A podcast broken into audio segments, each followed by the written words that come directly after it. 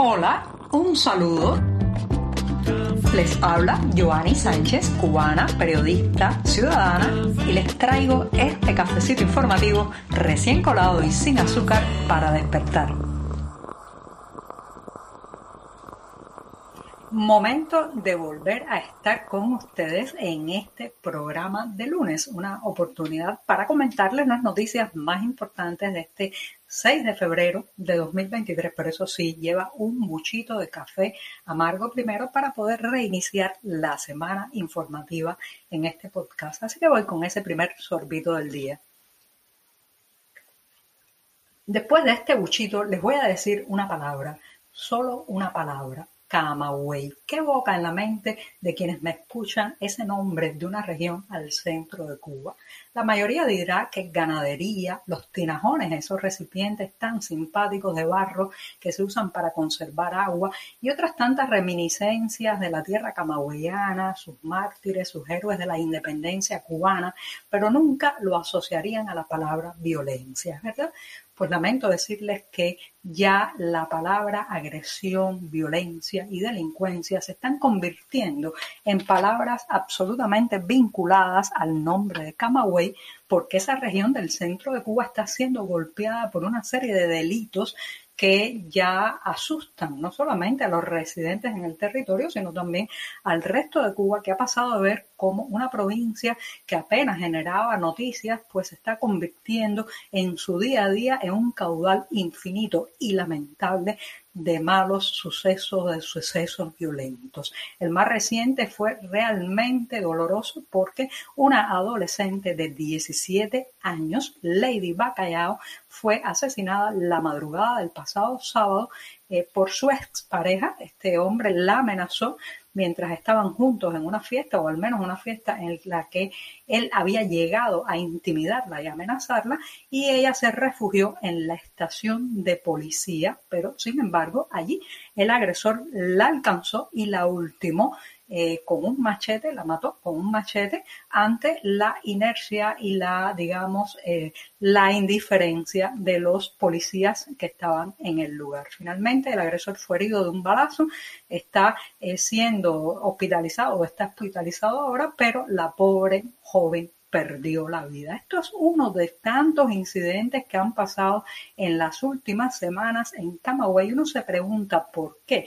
¿Qué está ocurriendo que parece ser que los hechos violentos se multiplican por toda Cuba? Esto, señoras y señores, no es solamente el efecto de que ahora sí se narran estos lamentables sucesos, de que la gente denuncia, de que las redes sociales permiten la inmediatez de la noticia, no solamente una cuestión de que hay más canales para difundir lo que pasa hacia el interior de Cuba, que antes, como saben, todo este tipo de actos sangrientos, dolorosos y agresivos, pues se barrían bajo la alfombra. El monopolio estatal de la información lograba silenciarlos y aparentar que Cuba era un paraíso de tranquilidad y sin delincuencia. No es solamente un efecto de la difusión informativa, es que también hay un repunte, un aumento, un crecimiento de la violencia en Cuba, dada por muchas razones. La crisis económica, el, deterioro de la calidad de vida de las personas, la falta de valores éticos y morales que durante décadas y décadas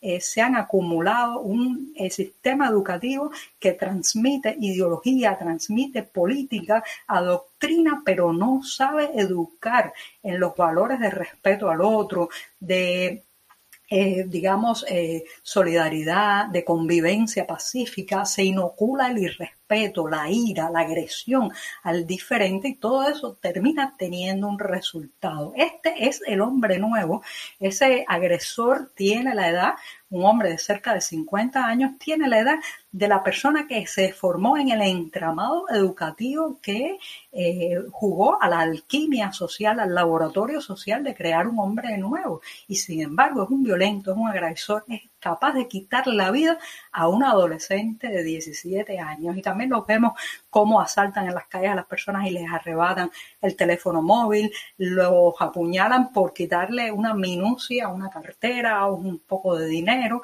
Eh, también ha habido lamentablemente muchos incidentes en las carreteras para robar vehículos y también eh, en motocicletas. Entonces, Todo esto es parte de un cóctel donde influye también la dejadez de las autoridades policiales. Uno sabe que cuando se grita una consigna contestataria en una calle, la policía aparece en unos pocos minutos. Pero si una persona es asaltada, violentada o como esta joven Lady Bacallao corre hacia la estación policial en busca de auxilio, lo que se encuentra es la indiferencia, la demora, la ineficiencia de los cuerpos policiales que no están allí, señoras y señores, para protegernos.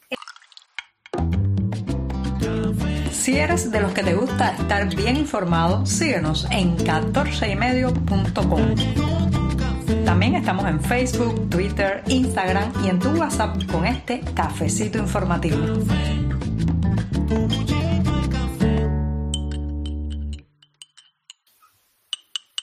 No, los números del turismo en Cuba no van bien a pesar de lo que diga la prensa oficial que ha catalogado de discreta recuperación las cifras de viajeros internacionales que llegaron a la isla en enero de este año. Según las autoridades que han previsto para este 2023 la recuperación del turismo tras la pandemia, bueno, pues en el primer mes se recibieron 246 mil visitantes. Esto, claro está, si se compara con el año anterior, el 2022, que fue nefasto para el turismo en Cuba, pues se eh, puede ver como un pequeño repunte. Reitero, la prensa oficial ha catalogado esto de discreta recuperación, pero el dato, señoras y señores, es pésimo. Acuérdense que a todas estas estadísticas y cifras hay que hacer una especie de ingeniería inversa y no quedarse con la grandilocuencia y el triunfalismo de los titulares de la prensa controlada por el Partido Comunista, que siempre quiere mostrar una realidad más retocada, más maquillada, más edulcorada. Si se compara este dato de 246 mil visitantes durante el mes de enero, eh, con, eh, por ejemplo, antes de la pandemia, en enero de 2020, hace tres años, bueno, pues se ve que en ese momento la isla recibió casi, casi 400 mil viajeros internacionales. Por tanto, el número actual es malo malísimo. ¿Qué ha pasado con esta recuperación?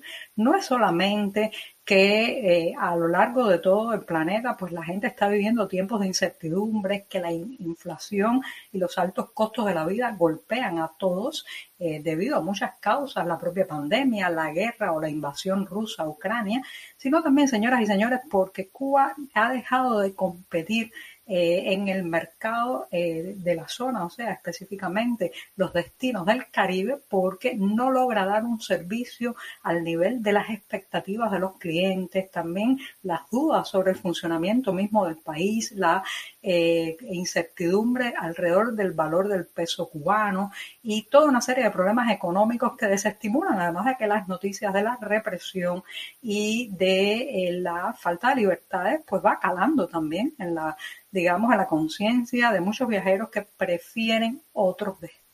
Mientras tanto, el oficialismo cubano sigue inaugurando hoteles de lujo que están prácticamente vacíos. Una industria del cemento y del ladrillo volcada hacia eh, crear estos alojamientos eh, cinco estrellas, mientras las casas de los cubanos se siguen derrumbando y el sistema de salud pública y de educación pública se va al garete.